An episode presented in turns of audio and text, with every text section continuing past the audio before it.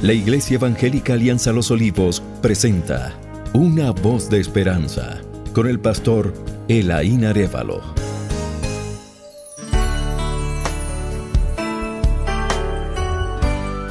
Bienvenidos mis queridos oyentes. Siguiendo con el estudio de Efesios bajo el tema la protección de la iglesia y adentrándonos a esa lucha espiritual que mientras estemos en este mundo enfrentaremos con Satanás y sus demonios, Vimos en el audio anterior que la victoria y o protección de la iglesia es parte de las provisiones de Dios para su iglesia y cada creyente en particular. Por tanto, no es una guerra que me toca luchar y ganar a mí, sino algo ya ganado por el Señor. Yo lo único que tengo que hacer es apropiarme de la provisión divina y actuar bajo los parámetros dados por el mismo Señor en su palabra. Lo primero que el creyente debe hacer es fortalecerse en el Señor y en el poder de su fuerza. Verso 10. Eso lo vimos en el audio anterior. Segundo, vestirse de toda la armadura de Dios. Versos 11 a 19. Vestíos de toda la armadura de Dios para que podáis estar firmes contra las acechanzas del diablo. Lo primero que vemos aquí es el imperativo vestíos. Esto es, hundirse o zambullirse en, métanse dentro de la armadura provista por Dios. El término griego usado para armadura es panoplía, que indica toda arma de Dios. Entre los griegos, este término era usado para indicar el equipo completo utilizado por la infantería pesada, y aquí es usado metafóricamente para referirse a la dotación bélica dada por Dios para la protección y victoria del creyente. Segundo, la finalidad, verso 11, 13. Por tanto, tomad toda la armadura de Dios para que podáis resistir en el día malo y habiendo acabado todo, estar firmes. La finalidad es para poder estar firmes contra las acechanzas del diablo. El término empleado para acechanzas es metodía, que alude a toda clase de metodologías, trucos, artimañas usados por Satanás y sus demonios para embolatar, embobar y engañar así al creyente. Pero también es poder resistir en el día malo y quedar firmes, es decir, salir ilesos y victoriosos de la confrontación, según el verso 13 la expresión día malo es empleada para referirse al tiempo crítico, dañino, al momento crucial de la confrontación con el maligno, que es el malvado destructor, el poniros.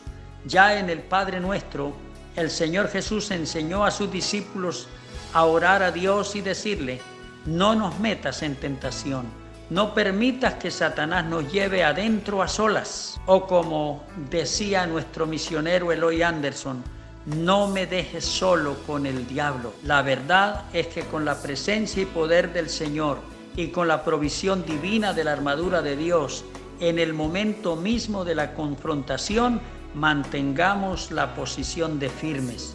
Recordemos que el que debe huir es el diablo y no nosotros. Santiago 4:7 nos dice, someteos pues a Dios, resistid al diablo y huirá de vosotros. Mateo 4:10 al 11. Entonces Jesús le dijo, vete Satanás, porque escrito está, al Señor tu Dios adorarás y a Él solo servirás. El diablo entonces le dejó. Tercer lugar, la razón, verso 12. La lucha no es contra sangre y carne, sino contra principados, potestades, gobernadores de las tinieblas de este siglo y huestes espirituales de maldad en las regiones celestes. Principados, habla de jefes, seres, seres de alto rango en la jerarquía diabólica. Potestades, habla de autoridades, seres con grande capacidad e influencia delegada, gobernadores de las tinieblas de este siglo, cosmocrátor, gobernador de este mundo, potencias espirituales que bajo la voluntad permisiva de Dios y como consecuencia del pecado humano ejercen una autoridad satánica y hostil sobre el mundo en su actual condición de tinieblas espirituales y de alienación de Dios. Huestes espirituales de maldad, neumáticos, una multitud o gran número de ejércitos de ángeles caídos, seres espirituales de maldad.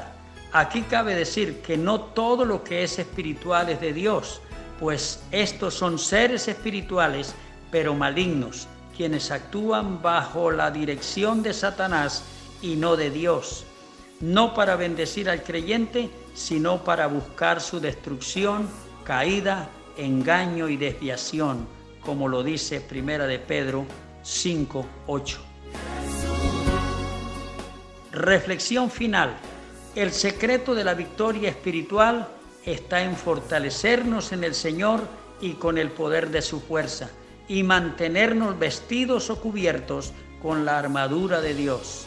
Recuerden, la victoria de la vida cristiana, nuestra salvación, Cristo la garantizó en la cruz y ya es segura, es un hecho. Por tanto, sometámonos al Señor, energicémonos en Él y vivamos cubiertos con la armadura de Dios y el diablo no solo no tendrá nada que hacer contra nosotros, sino que tendrá que huir de nosotros. Gracias por escuchar una voz de esperanza. Iglesia Alianza Los Olivos